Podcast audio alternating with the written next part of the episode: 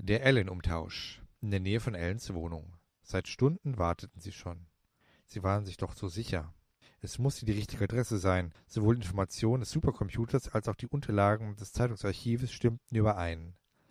Dies war die Wohnung Ellens, und er war nach einem harten Arbeitstag auf dem Weg nach Hause zu seiner Familie, die ihm so sehr, dank ihrer Liebe, die Kraft gab, sein mühsames Arbeitsleben durchzustehen. Vielleicht verspätete er sich etwas, nach den Aussagen von Ilt steckt der Dämon bereits im Körper des Ellen. Solch eine Übernahme durch einen Dämon kann allerdings den Zeitplan eines Menschen ganz schön durcheinander bringen. Susan, Bridget, Ellen und Ilt saßen noch immer an dem Spawnpoint ihrer Teleportation. Die Anspannung wuchs von Sekunde zu Sekunde. Keiner von ihnen wagte zu sprechen. Außerdem war der Ort, an dem sie wachten, nicht besonders angenehm. Sie saßen in einer riesigen Papiermülltonne, welche sich an einem Fußweg befand, den Ellen überqueren musste. Den Deckel leicht geöffnet zum besseren Beobachten der Lage. Zugegeben, ein ziemlich klischeehaftes Versteck, aber es erfüllte seinen Zweck, zumal es auch schon stark dämmerte und somit die schlechten Lichtverhältnisse dieses Versteck in seiner Außenwirkung schon unterstützte. Das Dumme an diesem Schlupfwinkel war jedoch, dass er widerlich stank, da anscheinend die Anwohner wenig von Mülltrennung hielten und sich in der Papiertonne so einiges befand, was dort nicht hineingehörte. Außerdem nagten an unserem Team Selbstzweifel. Vor allem Susan hatte Angst, denn sie konnte die Wirkung der Zeichen noch nicht in der Praxis erproben. Schließlich war dies ihr erster Exorzismus. Aber die Erinnerungen an die Lehren und die Liebe ihres Großvaters machten ihr Mut. Außerdem, was sollte schon großartig schiefgehen? Der Dämon konnte alle unter unerträglichen Qualen langsam böswillig zerfetzen, das gesamte Konstrukt der Parallelwelten könnte zerstört werden. Sie spürte wieder dieses flaue Gefühl im Magen, aber es half nichts. Sie musste jetzt nach vorne sehen. Sie meditierte. Alles würde gut werden. Man musste nur daran glauben. Es war Bestimmung, dass sie die Welten retteten. Aber wo blieb der Ellen dieser Welt nur? Dann erblickte sie ihn endlich. Die Straßenlaternen begannen unerwartet und äußerst unrhythmisch zu flackern. Aber nur dort, wo sich Ellen befand. Sein Schatten sah auch nicht sonderlich normal für einen Menschen aus. Irgendetwas stimmte nicht. Er wirkte unheimlich. Während Ellen selbst eigentlich nicht anders aussah als der Ellen, der mit in der Tonne saß und zum Austausch bereit stand bzw. saß. Auch er war ziemlich angespannt und mit Selbstzweifeln überhäuft. Doch auch er beruhigte sich mit der Tatsache, dass ihm ein Geist mitteilte, dass es seine Bestimmung sei, die Welten mit einem entscheidenden Anteil die ebenfalls zu beschützen. Auch wenn dies alles ziemlich verrückt klang. Gleich war es soweit. Besser gesagt jetzt oder nie. Jetzt musste sich zeigen, ob sie es schafften, einen Dämon aufzuhalten bzw. gefangen zu nehmen und den Austausch vorzunehmen. Sie blickten entschlossen einander an, der Adrenalinspiegel schoss ins Unermessliche und brachte die notwendige Konzentration für diese Aktion mit. Auf ihn! Diese Worte hätten sie beinahe laut ausgerufen, Zumindest stand es ihnen ins Gesicht geschrieben. Ilt aktivierte sein Metzometer, welches schon länger die drohende Gefahr dezent signalisierte, weitete den Schleier der Geborgenheit aus und nahm alle Insassen des Containers auf die Reise. Wenn die Teleportation auch nur kurz andauerte, bevor sie sich um den vom Dämon besessenen Ellen versammelt hatten. Jedoch nutzten sie die Zeit während der Teleportation, welcher bekanntlich relativ und in Kombination mit dem Schleier der Geborgenheit äußerst entspannt war, sich auf die Attacke vorzubereiten, Sie alle brachten sich in die lange zuvor einstudierte und ebenso lange erprobte Position, bevor sie mit dem bekannten Fahrstuhl-Ding rings um den Dämon Ellen materialisierten. Dieser sah jedoch gar nicht so sehr überrascht aus, wie sie es sich erhofft hatten. Gut, er war schon verblüfft, aber eben nicht gerade baff und der Situation entsprechend überfordert und dem Aufgeben nahe. So viel stand fest, er würde sich definitiv wehren und ihnen die Sache mit der Gefangennahme nicht so einfach machen. An dieser Stelle, werter Leser, möchte ich Sie zunächst beglücken und mich bedanken. Beglücken, weil Ihnen diese Geschichte anscheinend aus schier unerklärlichen Gründen gefällt, beziehungsweise Sie die Motivation haben, sie weiterzulesen, da sie Ihnen in irgendeiner Art und Weise positiv gemeinte Genugtuung verschafft. Bedanken möchte ich mich für die bisherige Durchhaltekraft. Keineswegs möchte ich Sie enttäuschen.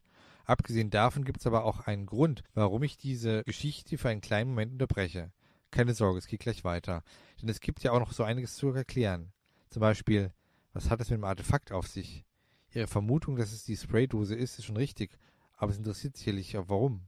Und wieso Bridget diese in der Hand hält, natürlich sind Sie schon genauso gespannt wie ich zu erfahren, wie der Kampf, oder soll ich besser sagen, Überfall ausgeht. All dies folgt jetzt.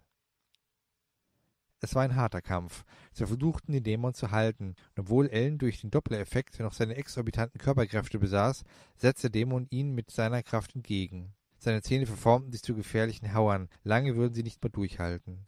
Dann begann Susan die magischen Worte, die sie von ihrem Großvater gelernt hatte, voller Inbrunst und Überzeugung aufzusagen, während Bridget dazu die Sprühdose führte und begann, inspiriert durch Susans Sprachklänge, fantastische Formen auf den Asphalt zu sprayen.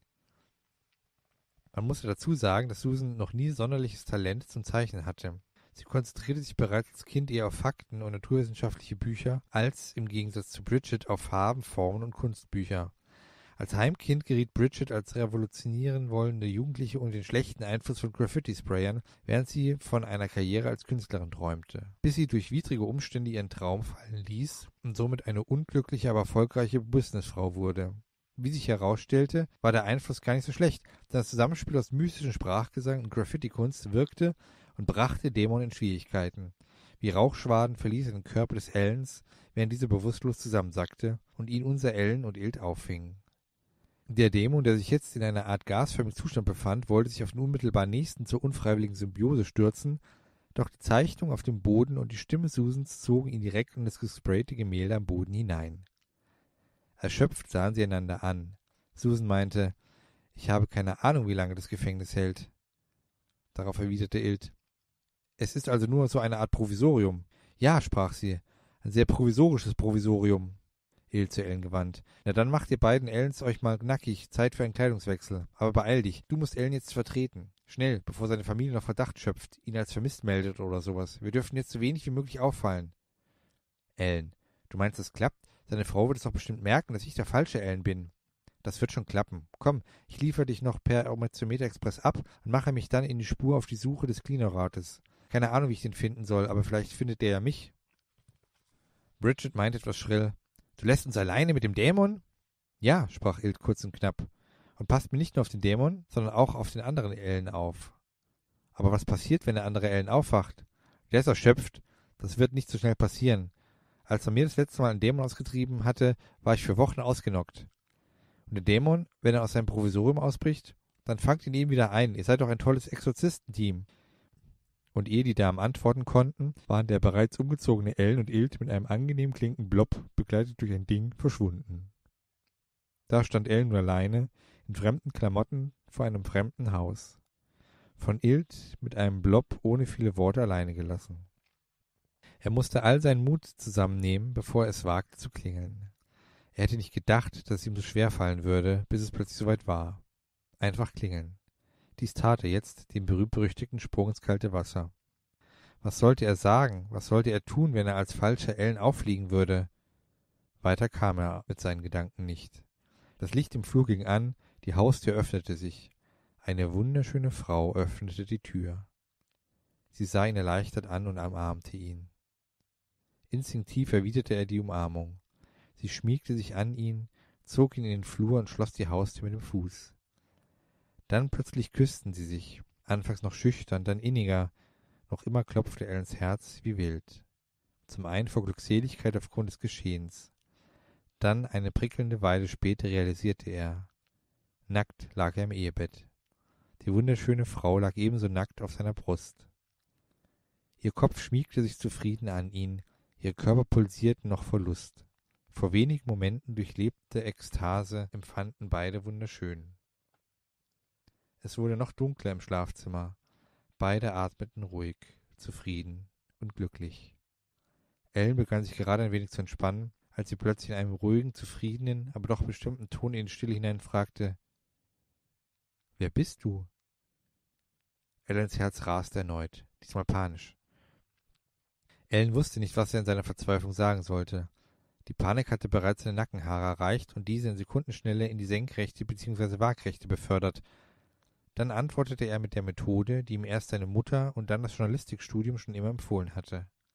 Der Wahrheit, ohne über die möglichen Konsequenzen nachzudenken. Denn Ehrlichkeit wird am längsten. Ein Grundsatz, der sich in seinem Innersten schon lange manifestierte. Also ich bin eigentlich nicht dein Ellen, den du kennst, sondern ein Ellen aus einem Paralleluniversum. Ich habe seine Rolle eingenommen, da er von einem Dämon besessen wurde, um Unheil über eure Welt zu bringen. Aber keine Sorge, ich glaube, dein Ellen wird wieder.